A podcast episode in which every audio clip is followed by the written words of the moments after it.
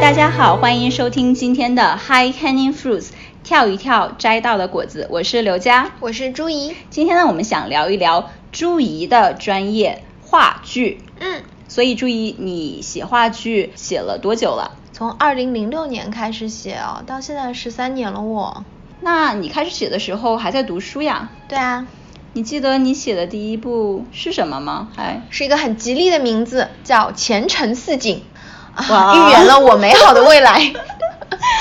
呃，故事内容还记得？短剧三十多分钟吧，是关于一个非常有才华的年轻人，但是除了才华和年轻，他什么都没有。嗯以及一个拥有了很多在世俗社会，他有一个稳定的工作，有家庭，有很爱他的女儿，但是他就是没有才华，他非常卑微的去接近这个才华。嗯这是这两个人之间的一段友谊的故事。哦，那如果你现在再回去那个时候，以现在自己的眼光看过去这部剧，你会觉得，哎，还不错哦，对啊或者还是， 你不会觉得说，哇，好幼稚啊！之前之前写，就我我看自己的第一篇论文，会觉得我操，太幼稚了。我刚刚讲脏话 了，我再重重讲没。没关系，我们应该也没什么未成年听众吧？这个，嗯， 这就是真实的刘佳，大家接受吧。那 对啊，我会觉得，哎，还不错哎，应该做这行。如果我是我当时的我是现在我教的本科生班级里的一个学生的话，我会鼓励他说，嗯，你应该继续写下去。所以从那个时候就已经看到现在写剧的影子。所以，那你现在主要在哪里写剧啊？我人在纽约啦，我在这边用英文写，呃，戏主要是在这里做开发，啊然后嗯嗯也会在有时候在这里演，然后与此同时，我会把我的剧本发给国内的剧团剧院，然后他们会在国内演。所以我看过的你的几部戏都是在外百老汇上演。对对对，对，但在国内大家比较熟悉的是百老汇。嗯所以你这个外百老汇外在哪里？其实百老汇是比较商业的话剧，嗯大制作，有点像好莱坞大片，在嗯嗯戏剧界里面。外百老汇比较更实验。更先锋，它涉及的主题可以更深，嗯不太需要去迎合大众审美，因为嗯百老汇它要保证商业成功，嗯然后它的观众群其实大部分是游客，哦，所以他们都在时代广场附近。对社，区而且院他们会夏天生意比较好，因为夏天游客比较多嘛，哦，对所以我可以想象说，百老汇和外百老汇的区别就是商业大片和独立电影的区别对嘛，对对而不是那种就是高级低级，不好意思把你们放，嗯就是你你不你要先是上小学，然后再上中学那样，不是是，，但是正是因为百老汇涉及的资金比较多嘛，所以他们用的编剧如果是原创戏的话，编剧会比较大咖，嗯因为要保证比较安全嘛，发挥比较稳定啊，有票房号召力啊什么的，嗯所以也的确是百老汇的编剧会咖比较大，嗯，那你但是很多百老汇的戏是从外百老汇搬过去的，哦，就是如果非常成功的话，他们也会想要去对到到百老汇上映。对对对呃，我有一个问题问你哦，这个年代了，大家什么娱乐没有啊？看个 3D 电影还便宜很多，嗯大家看什么戏剧啊？嗯，对啊，问你啊，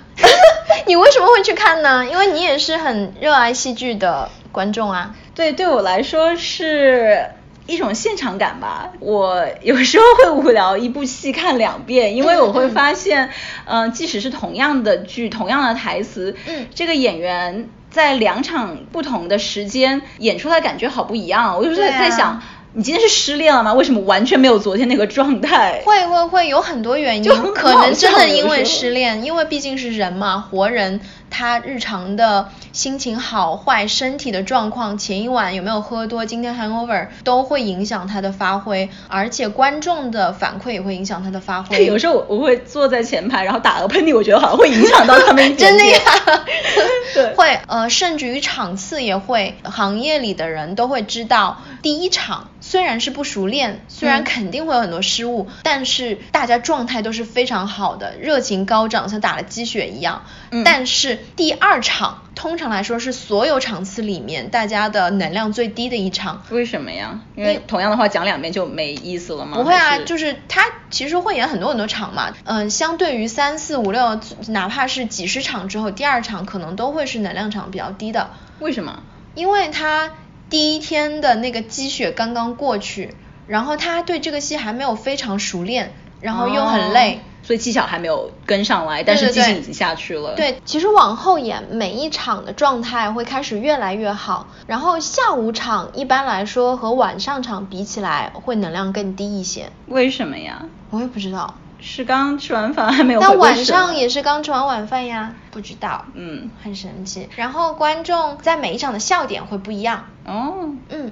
其实就是你说演员会受到观众的影响，也就是笑啊、不笑啊，或者他可能在该笑的地方笑了，可能在该笑的地方没有笑，可能在不该笑的地方笑了，这些都会影响到演员嘛。也是好，比如郭德纲讲笑话讲了一个小时，没有人在笑，嗯也很难继续讲下去。而且有时候演员是会人来疯的嘛，就是哦这个是好事情，但是呢，呃，你也很难拒绝那个诱惑，嗯因为你会想要引观众做更多的反应，让你在舞台上有安全感，所以嗯会更加夸张的表演啊，然后去博观众的反应、观众的笑。其实这个是有点伤害这个戏本身的，因为它是出离了角色。哦，不过讲到这种现场感哦，我忍不住想跟你讲，我有一次。虽然我很迷这种现场感，就是觉得自己是这部，甚至是这部话剧的一小部分。嗯嗯嗯但是有一次真的是让我有点震惊到，其实那个是你的毕业典礼的一部分，嗯 Young Blood》那个毕业典礼，你记对得吗？对对对，就是你们几个编剧，然后写了一部戏。对我每个们一写人写了一个短剧拼在一一起，对对，在你的那你的那部分演完以后，有一个女生，我记得她自己是和另外一个编剧男生他们演她自己写的一部嗯剧。然后在剧的中间，他们要做一个仪式，想证明友情还是爱情，我没有搞懂啊。但是其中有一个情节是，嗯、有两个鸡尾酒杯，然后嗯他们要混杂一些液体进去，然后其中一幕是他从身体里面掏出一个月亮杯。在美国这边，很多女生在经期的时候是不用卫生棉条，她们是用一个月亮杯接住经血，然后在体留在体内。然后她就背着观众，然后把月月亮杯掏出来，然后把经血分别倒在两个鸡尾酒杯中。嗯，然后我觉得有点夸张。后来他们居然喝下去，而且在那个时候，我看完那部，我觉得假的吧，因为可能就是红色嘛，你倒一个红酒对下去，然后装那是月亮杯里面出来的对血，然后喝 OK。可是演完就是，其实从那一幕之后，我就没有办法认认真看其他的 戏，可是又不能就是大惊小怪，还是忍忍下来看下去对。所有的剧表演完了以后，我就忍不住跑过去问他说：“你刚刚那个是真的吗？”然后他说：“对啊，怎么了？” 我我觉得幼小的心灵受到了强烈的震撼。那一次，嗯你记得吗？这个我记得啊，我记得那个对我的冲击也很强烈。 哦，所以不是每个每个人都喜欢这样看。我是觉得可能你的反应也是他希望刺激出来的反应吧，而且我觉得，因为它是真的嘛，是真的精血，可能是更像是表演艺术吧，嗯，嗯跟话剧其实还是有一点不一样。嗯嗯，我记得 Maria Albovich 说过，嗯、p e r f o r m i n g art 和 theater 之间的区别就是一个是真刀真枪会伤害到你的，然后嗯 theater 就是假的，就是演给你看的，所以他已经想要跳跃，嗯嗯嗯超过这个平常话剧的界限，想要对适应一下其他的东西。对，而且我觉得我们都会不喜欢嘛。其实因为虽然我跟他是很好的朋友，是同一个剧院，也是同一届，年龄相仿，但是我其实并没有很 get 到他的点。嗯因为我们的口味和风格都不一样，但是他很成功，他是个非常成功的编剧，他拿了奥比奖，他之前的一部戏《Dance Nation》是在这边非常重要的外百老汇剧院演，因为大获成功，所以去伦敦巡演，嗯所以说明有很多人是非常喜欢他的点的，哦，好的，只是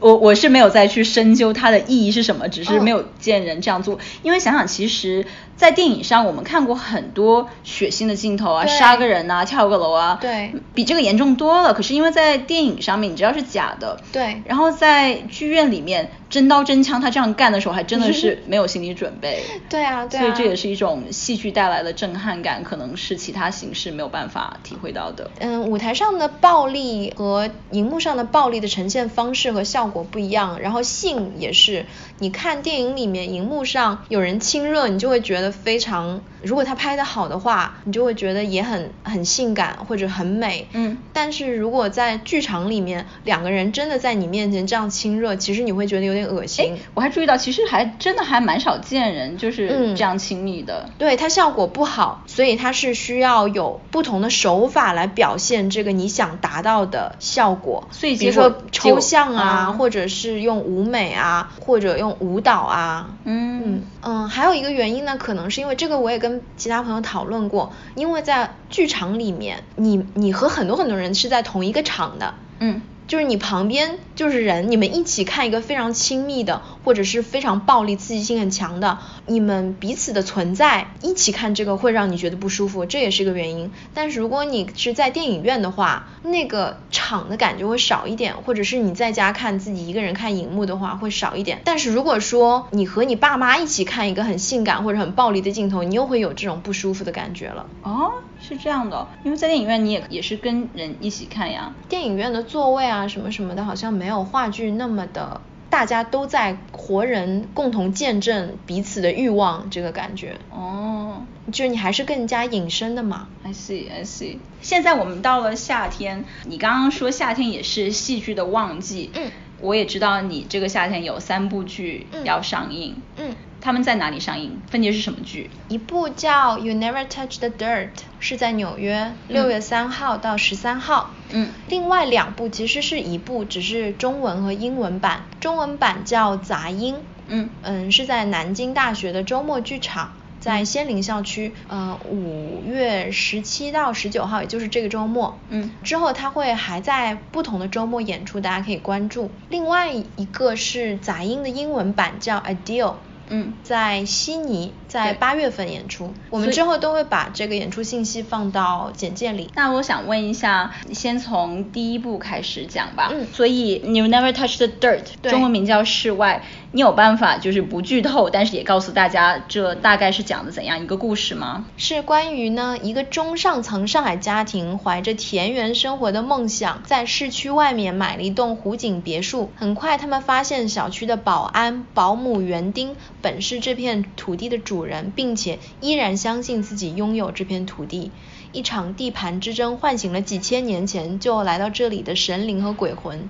一部黑色喜剧，关于时代洪流所成就的梦和碾压的梦。所以这个真的是和中国国情或现在状况是很贴近的一部对戏。对但它在纽约上，对，美国人看得懂 吗？因为 gentrification 是一个很全球化的主题嗯嘛，现在你你解释一下 gentrification 是怎么回事？在一些地价原来很便宜的地方，或者是贫民窟，或者是离市中心非常远的郊区，嗯渐渐的地价也开始提高，因嗯嗯为市中心在扩张，嗯大家越搬越远，嗯然后或者是大家觉得这些地方很有投资潜力，热钱就涌进，慢慢的把那些地方改造成高级的社区，对，然后他以前住在这里的人又要就是搬到更远的地方，对，嗯，就住不起了嘛。嗯嗯嗯，像纽约之前有个大新闻，就是亚马逊要把总部迁到呃 Long Island City 长岛城这边。对，就这是边其实本来地价没有很高，就相对于曼哈顿来说，对，但是它又是一个潜力股地段，因为嗯它虽然是在皇后区，但是它离曼哈顿非常非常近。嗯所以就有一点像是陆家嘴和浦西的感觉，长岛城有点像是浦东的陆家嘴，但是他们没有成功的搬来，因为当地人就抗议，不希望亚马逊来把这里变成房价很高、很高级的地方，会影响到本地的文化和已经住在这里的人可能就会住不起了。啊，所以你戏里面同样的矛盾，在其他不同的文化也会以不同的方法展现出来，但是同有同样的问题存在，嗯嗯嗯所以当地的人看的时候可以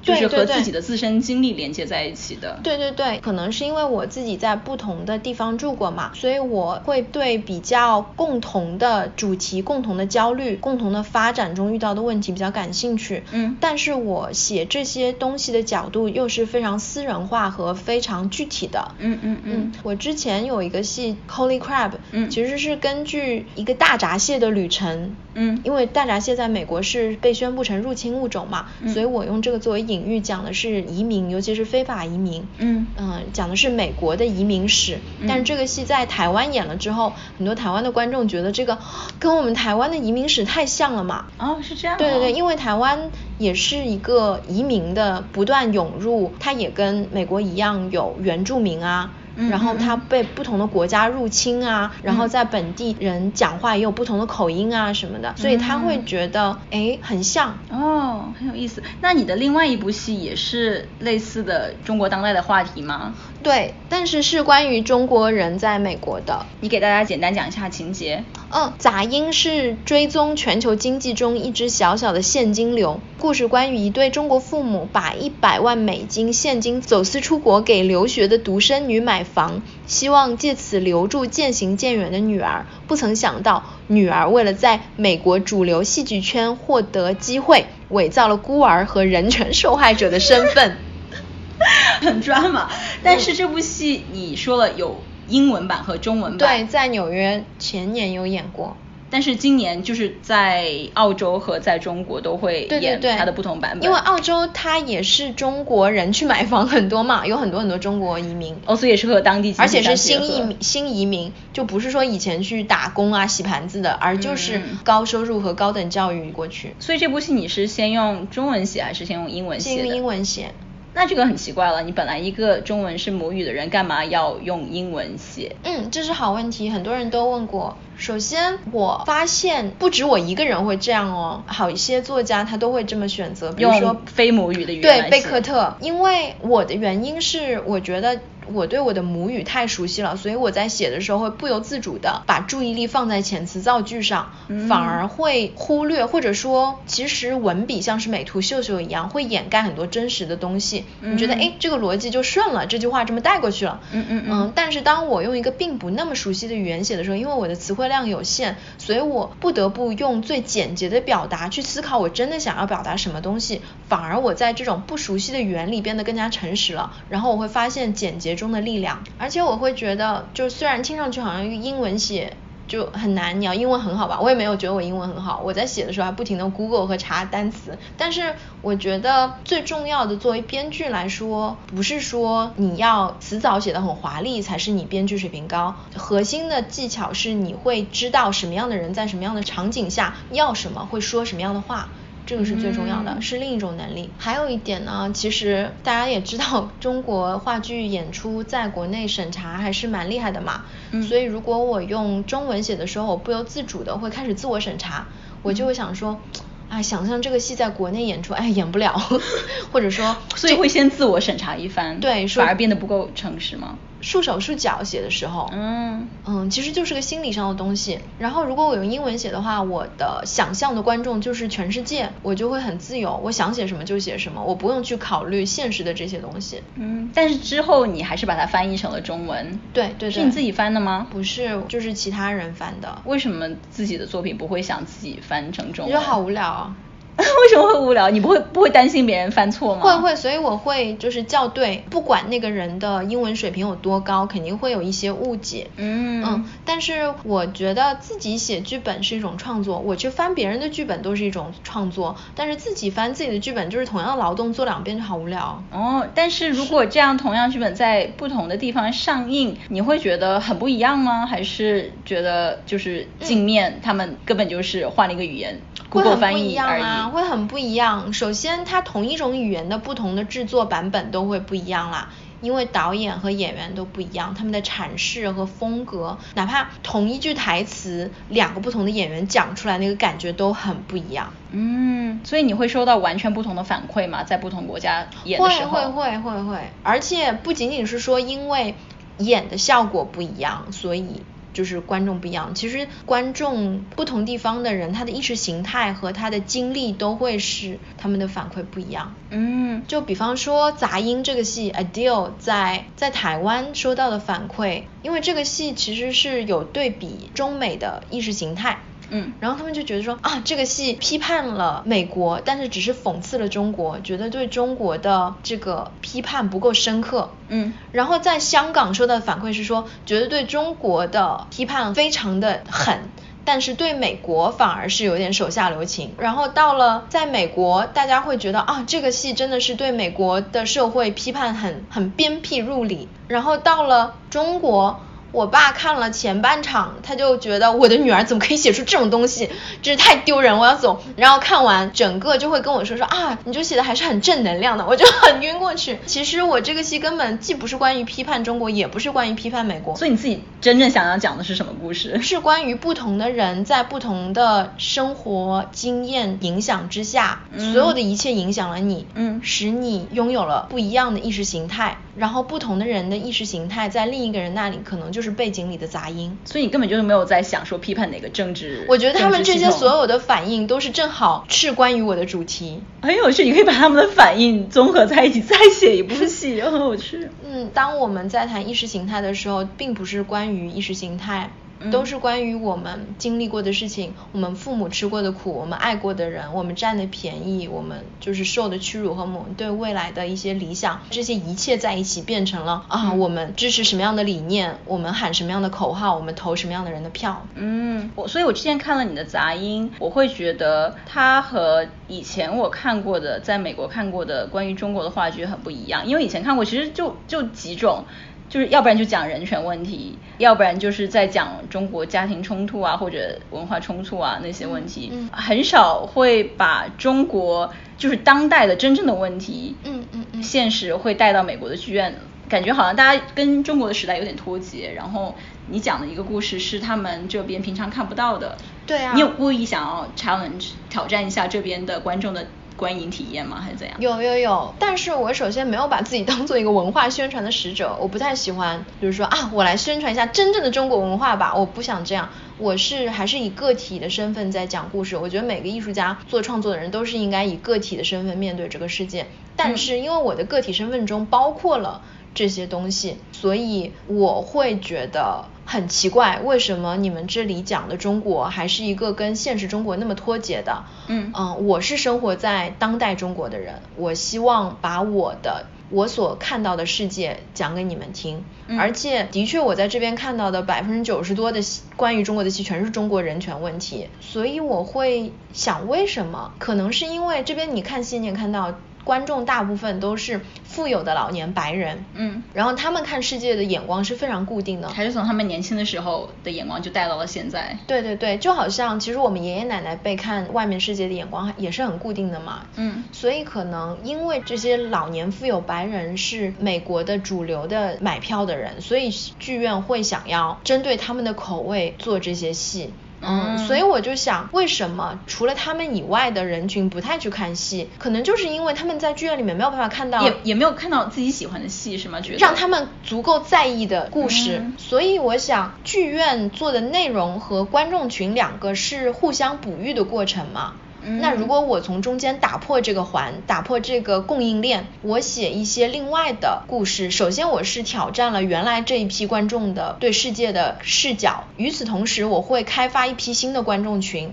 嗯让那些原来不去剧场的人发现，哦，原来还有剧场有这样的戏，我们下次去找找这些也很有意思，让我们会有共鸣的戏。然后剧院会发现说，诶，这些人也是有购买力的，那我们以后也可以多做一些和以前不太一样的视角的戏。那我觉得从这点小小的改变就可以对于整个戏剧圈的供应链有一些挑战。对，我想就是 follow up 你刚刚最后说的一点，就是打开新的观众群。嗯我知道其实周围的很多朋友他们是没有看话剧的习惯，但是他对们呃偶尔带他们去看一场，他们又会觉得还蛮有趣的。对你可不可以告诉大家菜鸟要怎么开始看话剧？嗯嗯嗯，因为有很多不是我们戏剧圈的，就大部分人都不是我们戏剧圈，都对会问我说哪里可以发现好的戏，你可不可以推荐啊？什么怎么买票啊？百老汇好贵啊！对，你让我想起来，我最初开始就是因为百老汇嗯很贵，然后我我有个朋友推荐我买一个叫 Student Rush，就是对学对生对的便宜票。呃，它的好处当然就是很便宜了，十块钱可以看个百老汇，有的时候。嗯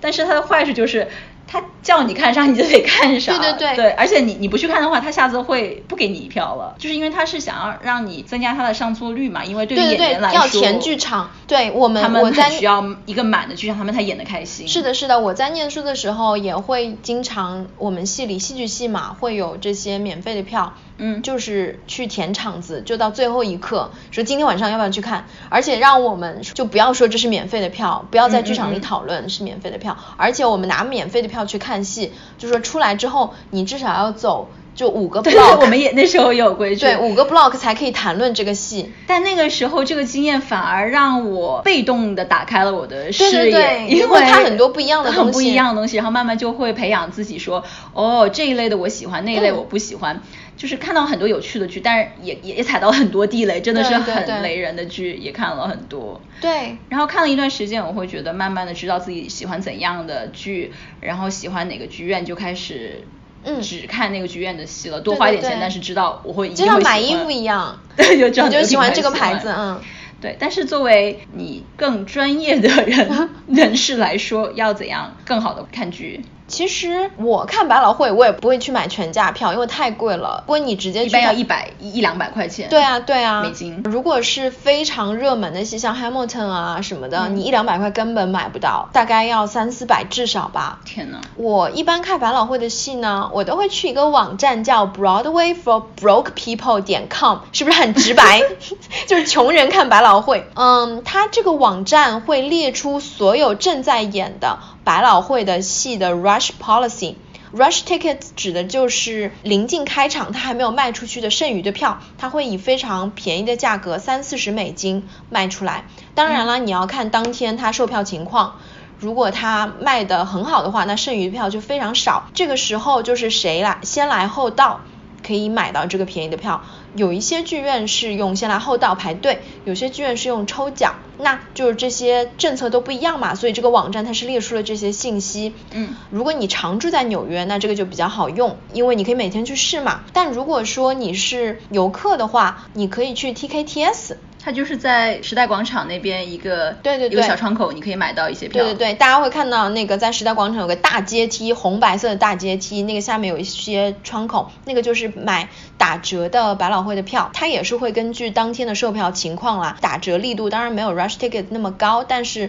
也会有七折啊、八折啊，甚至卖的不好的时候会有三折啊什么的，大家就可以选。嗯那这个就比较保险啦，那你买到就是肯定可以看到这个戏。所以，作为一个专业的编剧啊，你去看这么多其他人的戏的时候，你会觉得看到一半会想，哦，如果是我的话，我要怎么来写吗？会觉得我可能可以比你写的更好哦。会啊，就会心里会觉得说，这个我是可以胜过的，这个我是可以驾驭的，嗯但这不是一个非常让我开心的状态，因为看多了这种比你低的，然后他们还在会有演的机会，你就觉得这个行业怎么那么烂啊？嗯嗯嗯 但是如果看到那些戏，觉得哇天呐，就是我完全被你赢过了，我没有办法想象自己可以写出这样的东西，你真是太聪明，嗯然后想象力简直是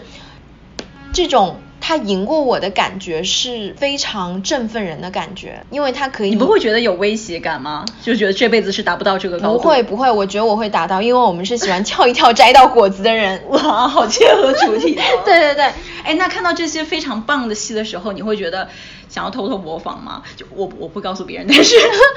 会啊会啊，而且这么个你你这么坦诚啊？对啊，对啊，会偷师，其实是我们编剧训练当中的一部分。在我们上课的时候，老师会说，你去学著名编剧大师他们的写作技巧。嗯莎士比亚，你可以总结他有十个写作技巧，然后你现在把这个十个技巧用到你现在要写的一个新的戏里面，然后这个你就会发现，诶，很有灵感，会激发出一些很多你之前没有想到的东西。所以这种偷师是可以的。对啊对啊那那郭敬明是 OK 咯？不是啊，它是抄袭内容啊。 哦哦，你所以你你说的是技术上的对对对对投对食，对而不是内容情节上的投食。对，那是很不一样的。技术的东西你就是，第二种是很不道德的。对啊，你技术你就是拿来可以变成你的嘛，可以激发出你的新的灵感。就好像，嗯、我现在这个戏《室外 You Never Touch the Dirt》其实是偷师 Carol Churchill。嗯，谁？Carol Churchill 是一个英国的女编剧，她现在年纪已经很大了，八九十岁，九十多岁嗯嗯吧。嗯之前其实我们也看过她一个戏，是我很喜欢她的一个剧本，叫《Mad Forest》啊，就是罗马尼亚的大革那命，个讲戏罗的马尼亚大革命的戏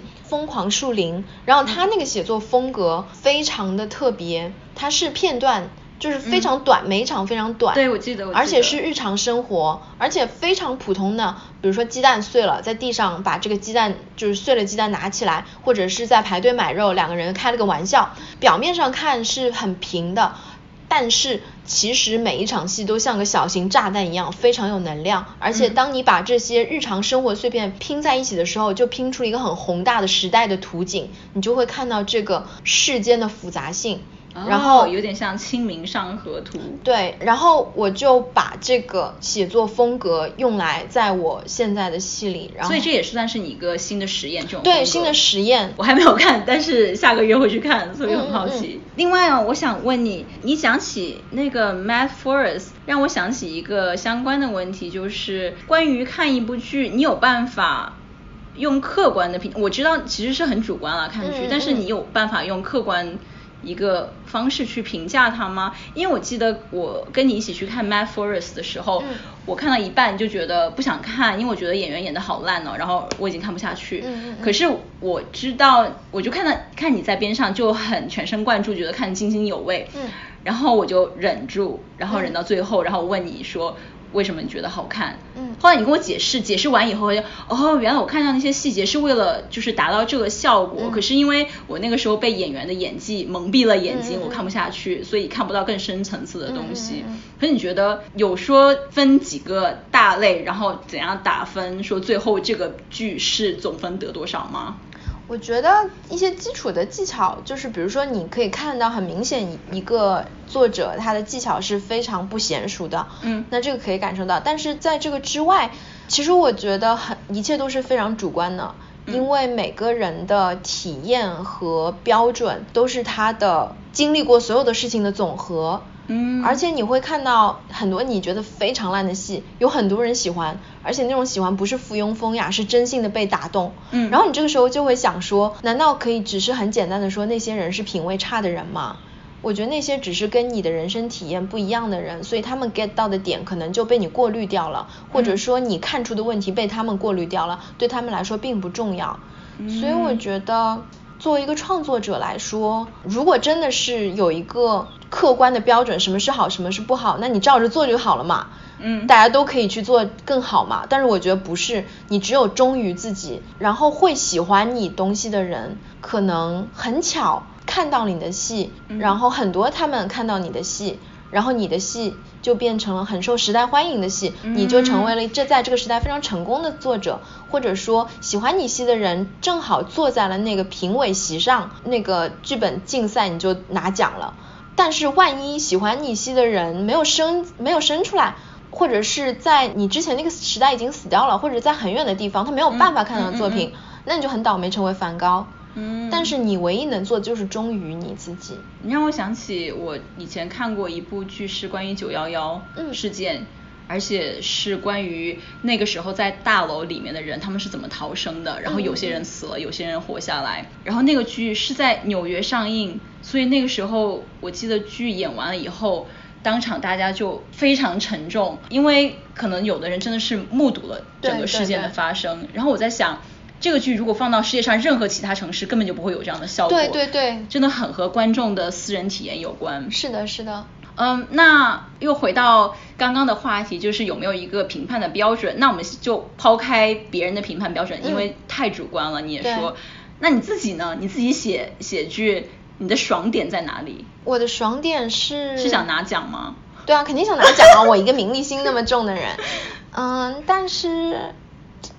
拿奖之后呢，又怎样呢？你拿了一个奖，那之后不是很空虚吗？就是这个 high hanging fruits，这个跳一跳摘到的果子，拿奖都不是最终目的，赚很多钱也不是最终目的，在很牛逼的剧院上映也不是最终目的，呃，哪怕是观众影评呃剧评，就是说你这个太好了，也不是最终目的。那还能有什么目的啊？我觉得目的是跟懂你的人可以沟通到。嗯、我很喜欢的一个编剧，他说过一句话说，你写一个剧本就像是你发现了一个关于这个世界的秘密，然后你把它放进你的剧本里，观众席里五百个人，哪怕只有一个人看了之后说啊，这也是我发现的关于这个世界的秘密，这也是我一直在心中有的疑虑啊。那在这一刻，你就是被拯救了。我觉得这种连接的过程，所以我看剧评会觉得，其实大部分的剧评他说你好说你坏，对我来说都不重要，因为满篇虽然在说你的戏，都是在关于我我我我，都是在他说自己嗯嗯以前看过的戏。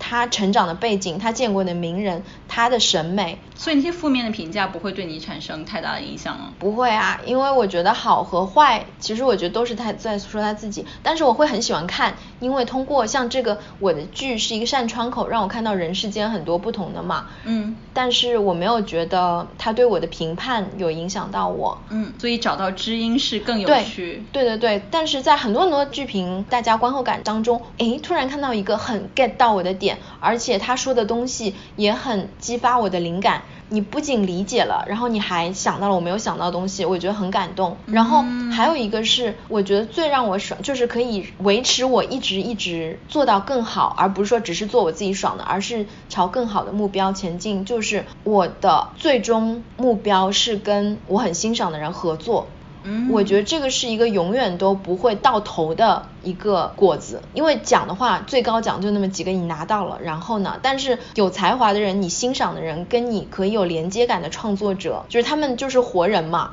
他们会不断的成长，呃然后会有不断的让你发现很有才华的人出现，所以能够跟他们比肩。可以能够跟他们在同一个等级上遇到，一起合作，我觉得这才是就是最爽的。可以从他身上学到很多东西。对对。对，然后可以互相切磋。哦，好棒哦！那嗯祝这一天早日到来。 我觉得一路上我已经跟很多我欣赏的人合作啦。哦，OK OK，所以这是一个不断进步的过程。对对对，很棒。最后，我记得你是不是还有一本剧本马上要发表了？对对对，室外就是 You Never Touch the Dirt 这个纽约这边演的这个戏，其实它的中文剧本全本会在下一期的戏剧与影视评论杂志发表。嗯大家可以在淘宝店南京大学黑匣子剧场这个淘宝店买到，然后我们也会在简介里面贴出具体的方式。所以最后我们在简介里会放三部戏，分别在纽约、在南悉尼京还有南京。嗯，好爽哦！自己有个播客就可以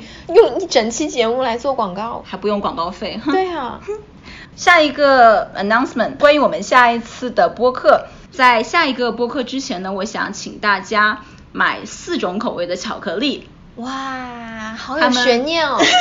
它们分别是准备好了，哦焦糖口味的黑巧克力、薄荷巧克力，还有咖啡味的巧克力。记住是焦糖、黑、薄荷、咖啡。请务必在下一期节目的时候放在身边，准备一听边吃 边吃边听。嗯具体是为什么要边吃边听呢？你下一期就会知道了。哇，好特别的一期节目。嗯，那好，今天我们跳一跳摘到的果子就讲到这里，谢谢大家的收听，我是嗯刘佳，我是朱怡，拜拜，拜拜。